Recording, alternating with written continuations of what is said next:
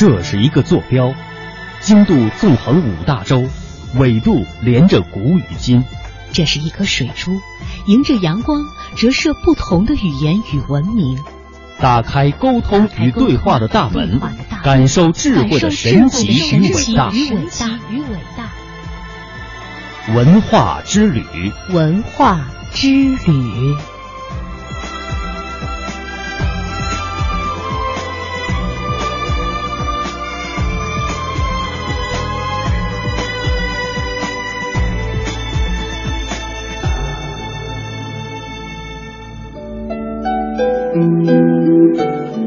探寻文化渊源，感受文化魅力。各位听众朋友，大家好，这里是中央人民广播电台香港之声数码广播三十二台的文化之旅节目，我是谢哲。大家好，我是曼斯。我们今天一开始，首先来关注一下文物的回流。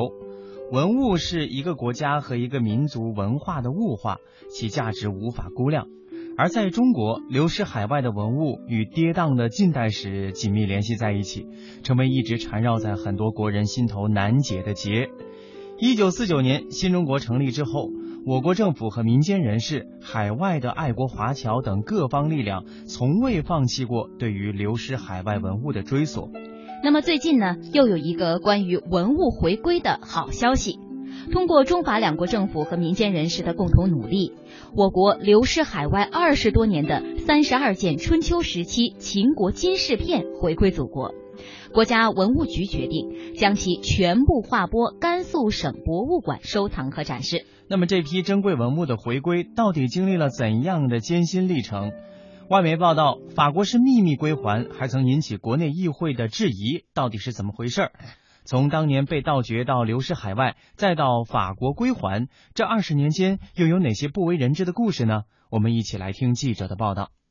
二零一五年七月二十号，甘肃省博物馆即将展出一组三十二件的春秋时期秦代金饰片。这批金饰片出自甘肃礼县大卜子山遗址，是研究秦代早期文化的珍贵文物。然而，这却是他时隔二十多年后从法国漂洋过海，首次出现在中国人的眼前。上世纪九十年代初，盗掘古墓成为一种风气。甘肃省文物考古研究所所长王辉至今记得，当时惨不忍睹，漫山遍野都是巨大的坑洞。甘肃一带最多的一天，盗墓者能有两千四百多个。国家文物局副局长宋新潮回忆，当时甚至有人直接用拖拉机拉走一车的青铜器。大卜子山就是重灾区之一。九零年到九三年前后呢，实际上遭到了大规模的这个盗掘。在中国先秦时期被盗掘的二三十年的这个时间里头呢，最痛心的一个地方呢，实际上就是大卜子山。那么另一个地点呢是山西侯马的晋侯墓地。和大多数被盗文物一样，这批金饰片也从此流失海外，不知下落。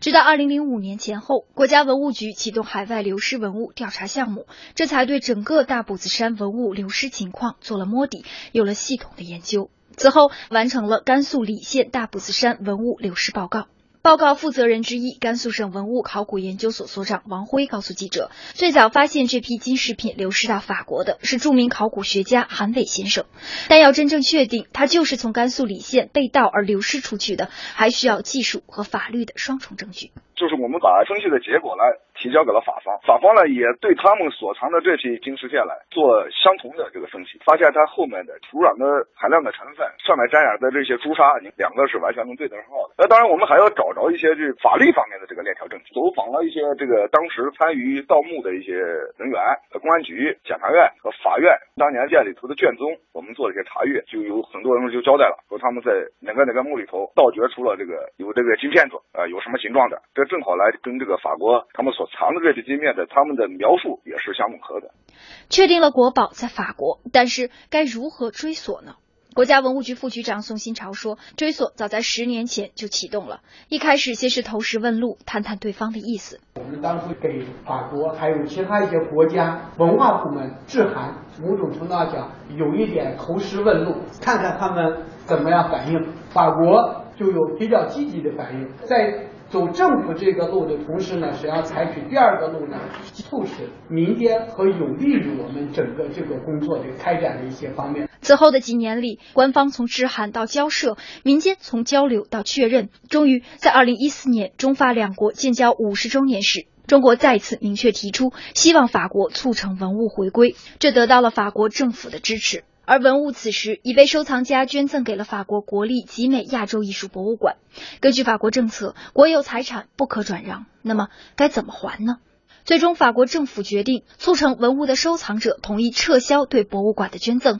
也就是说，他又重新回到了两位收藏家的个人手中。国家文物局副局长宋新潮说，捐赠者法国著名奢侈品大亨皮诺特同意无偿归还，而另一位收藏者克里斯戴迪恩更是直接到北京，把二十八件中国国宝交到他的手中。那么到五月十三日呢，戴迪安先生呢，也将法国这个从集美退还的二十八件的这个金饰呢，送到国家文物局，他就把这拿着来到国家文物局，说既然是流失出去的一个东西，作为一个负责任的一个商人，我愿意把这个东西。归还给中国，他是亲自交到我手上。至此前后二十多年，这批两千多年前的秦代金饰片回归故里。甘肃省文物考古研究所所长王辉告诉记者，目前大堡子山流失文物中有线索的有八十一件，分别在英国、比利时、日本。美国、我国台湾和香港地区，它有很多在私人收藏家手里，有的我们不知道具体在谁的手上，但是我们知道在哪个国家。只有他等到这个在某个展览上露面了，或者谁出图录了，我们发现了，才可以说是哎，这个是大埔子山的。呃，这个肯定是冰山一角，绝对不止这么多。还有其他的东西还都没有出现，我们就不知道。根据不完全统计，我国目前有超过一千万件文物流失海外。一九八九年，中国政府第一次运用外交方式，从美国纽约索斯比拍卖行追索回河北秭归被盗战国文物。文物流失只在一时之间，文物的追索却步履维艰。每一件的背后都深藏着一个不为人知的故事，而每一件都在等待着何时回归家园。